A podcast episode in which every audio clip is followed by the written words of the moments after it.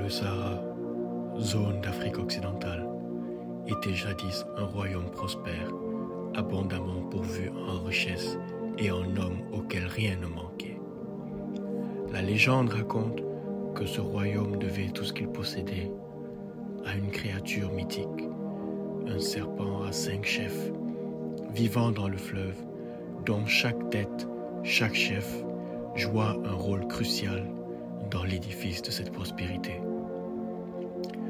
La première assura la fertilité et la richesse des sols, l'abondance des semences et des récoltes à chaque année, de sorte qu'ainsi, même pauvres, les hommes se nourrissaient à leur guise.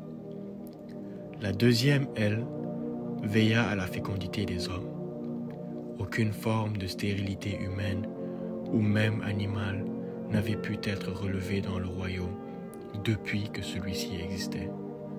La troisième tête, quant à elle, fut le garant de la paix et de la justice. Le peuple vivait en harmonie dans la joie et le respect commun, sous peine de se voir engloutir par son puissant courroux. Le quatrième chef assura l'intégrité du royaume en le protégeant des assauts des royaumes voisins, jaloux de leur prospérité. L'ultime chef, et non le moindre, était le seul qui fut doué d'ouïe et de parole. Néanmoins, afin que le serpent continuât à perpétuer sa bonne action, il était du devoir des habitants du Sahara de lui offrir en sacrifice chaque millénaire la plus belle femme du royaume.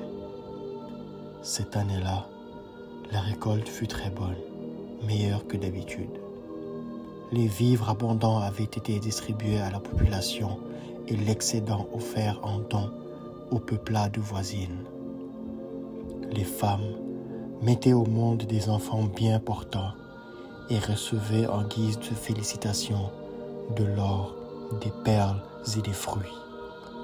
Les frontières du royaume s'éloignaient encore et encore, et pour cause, les guerriers avaient triomphé de toutes leurs batailles et soumis leurs assaillants. On devinait aisément que la particulière générosité du serpent était due à l'approche de la date du sacrifice. L'oracle du village, seule personne en contact avec le mythique animal, avait convoqué tout le monde pour leur dévoiler le nom de la fille choisie. Cependant, force était de constater que tout le monde savait déjà qui serait la malheureuse élue.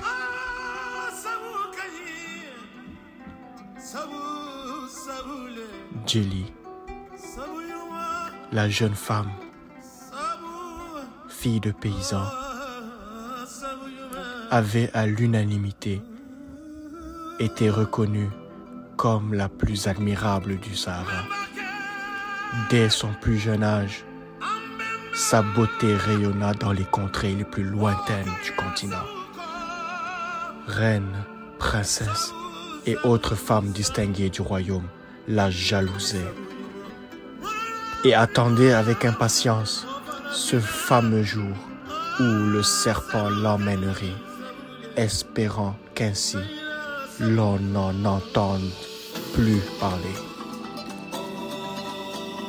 Elle peuplait les rêves de tous les hommes qui avaient déjà posé un regard sur elle. Plusieurs d'entre eux auraient certainement déclenché des guerres pour la conquérir si elle n'était pas inéluctablement vouée à un sort si funeste. Guerre qui n'aurait pas été plus utile le cas contraire, car le cœur de la jeune femme battait déjà pour un homme du nom d'Aïdar. Jeune griot et musicien personnel du roi, Haïdar surpassait ses prédécesseurs à l'art de la kora. Lorsqu'il pinçait les cordes de son instrument, toute haine, rancœur ou égoïsme disparaissait des tréfonds de l'esprit et du cœur de l'humain auquel il a été donné la chance d'entendre ces envoûtantes envolées musicales. Ce jeune homme, orphelin, avait reçu sa chorale de sa mère, qui lui avait confectionné peu de temps avant de mourir, en lui laissant comme souvenir la promesse que celle-ci l'aiderait à réaliser ses vœux jours fatidiques. La nuit tomba, splendide, cap sombre et étoilé, sur le royaume du Sahara. Les astres brillaient d'un feu aveuglant, comme pour faire leurs adieux à la belle Jelly qui devait être offerte au serpent à l'aube. Il est de ces soirs qui mettent de la tristesse dans nos cœurs, infusent en nous la douleur et nous noient dans la mélancolie de la séparation. On aime alors à vider notre corps de ses larmes, à prier en secret pour que le chapelet du temps s'étire sans fin et que la nuit dure l'éternité. Les deux tourtereaux vivaient là une de ces soirées, leur dernière sous ce ciel lumineux. Se sentant un devoir de réconfort, Haïdar prit la main de sa bien-aimée, lui promit de l'assister jusqu'au moment où elle disparaîtrait avec le serpent dans les eaux du fleuve et de ne jamais l'oublier. Puis il partit en direction du palais pour introduire au roi une requête particulière qu'il exprima en ces termes. Mon roi, j'ai une requête à vous exposer. J'ai perdu ma mère l'année funeste où j'atteignis mes huit moissons. Et le jour de son enterrement, malgré mon cœur de chagrin alourdi, je m'empressais de vous rejoindre pour vous divertir de ma musique. Il y a de cela deux ans, mon père nous quittait à son tour, vaillant combattant sous les couleurs du royaume. Et le jour de son enterrement, malgré mon cœur de chagrin alourdi, j'accourais à votre appel pour vous égayer. Demain, mon bon roi, je perdrai encore un être cher. Et cette perte inéluctable m'achèverait sans doute si, une troisième fois, je tentais de supporter cette suffocante douleur. Pour cette raison, Majesté, je vous demande dans votre magnanimité de m'accorder un repos ce jour, afin que je puisse pleurer comme un homme. Le roi ne sut dire non à son fidèle musicien avant l'aube, vêtus de leurs plus beaux atours, hommes, femmes et enfants, accompagnés, chantant et dansant, la jeune Jelly qu'un simple pagne recouvrait. Marchant silencieusement, la future hostie chargea du regard durant tout le trajet l'élu de son cœur qui ne donnait signe. Nul mot ne saurait traduire la déception qui l'assaillit quand, allongée et ligotée au bord du fleuve, elle repensa à la promesse qu'il lui avait faite la veille, tandis que peu à peu la foule s'éloignait, la laissant seule sur la rive sur laquelle la créature mythique ne surgirait qu'une fois la porte du dernier habitant refermée sur celui-ci.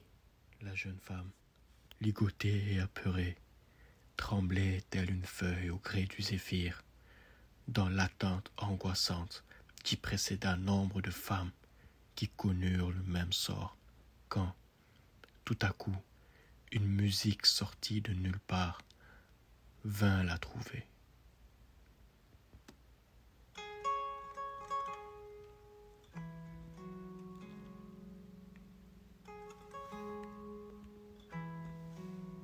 D'abord indistincte, mais perceptible.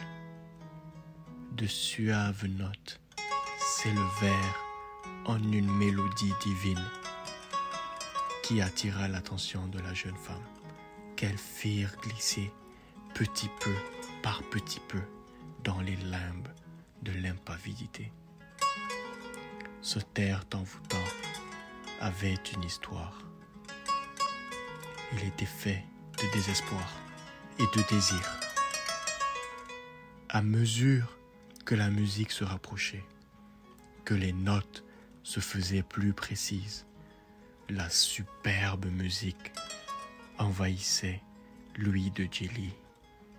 L'on se doute que cette divine mélodie qu'Aïdar jouait, cachée derrière un buisson, est l'ancêtre du beau cantelot, morceau du prodige malien de nos jours, Tunaï Diabaté.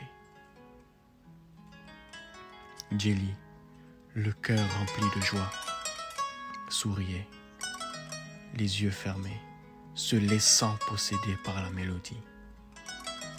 Impavide, elle n'entendait même plus la respiration bruyante du fleuve. Les têtes du serpent surgirent qui surplombaient l'hostie. Cependant, subjugué par la cora, l'animal resta figé. Il ne pouvait rester, il ne pouvait rester bien longtemps hors de l'eau. Aussi, incapable de se détacher de ce concert, il vit sa première tête s'assécher et se détacher de son corps sans pouvoir rien y faire. Quand il perçut les imperceptibles mouvements de l'énorme corps, que la perte d'une de ses têtes commença à secouer, Aïda redoubla d'efforts mettant tout son cœur dans son interprétation. Une musique surgit des tréfonds de son âme. À nouveau, totalement immobilisé, le serpent vit sa deuxième tête se séparer de son corps. Puis s'ensuivirent les deux autres, de sorte qu'il n'en resta plus qu'une, celle douée de paroles. Aïda gratta encore et encore la Cora avec une telle volonté, une telle force que les résistantes cordes de l'instrument finirent par casser. Le serpent mythique, libéré de l'hypnose, bien qu'affaibli, en colère, sortit du fleuve, non pas pour récupérer la jeune femme, mais cette fois pour maudire le royaume de sa voix rocailleuse d'autres tombes. Il accusa les hommes de lui avoir tendu un piège et rompit le pacte plurimillénaire qui les unissait. Puis, de ces mots, s'en retourna d'où il venait dans le fleuve.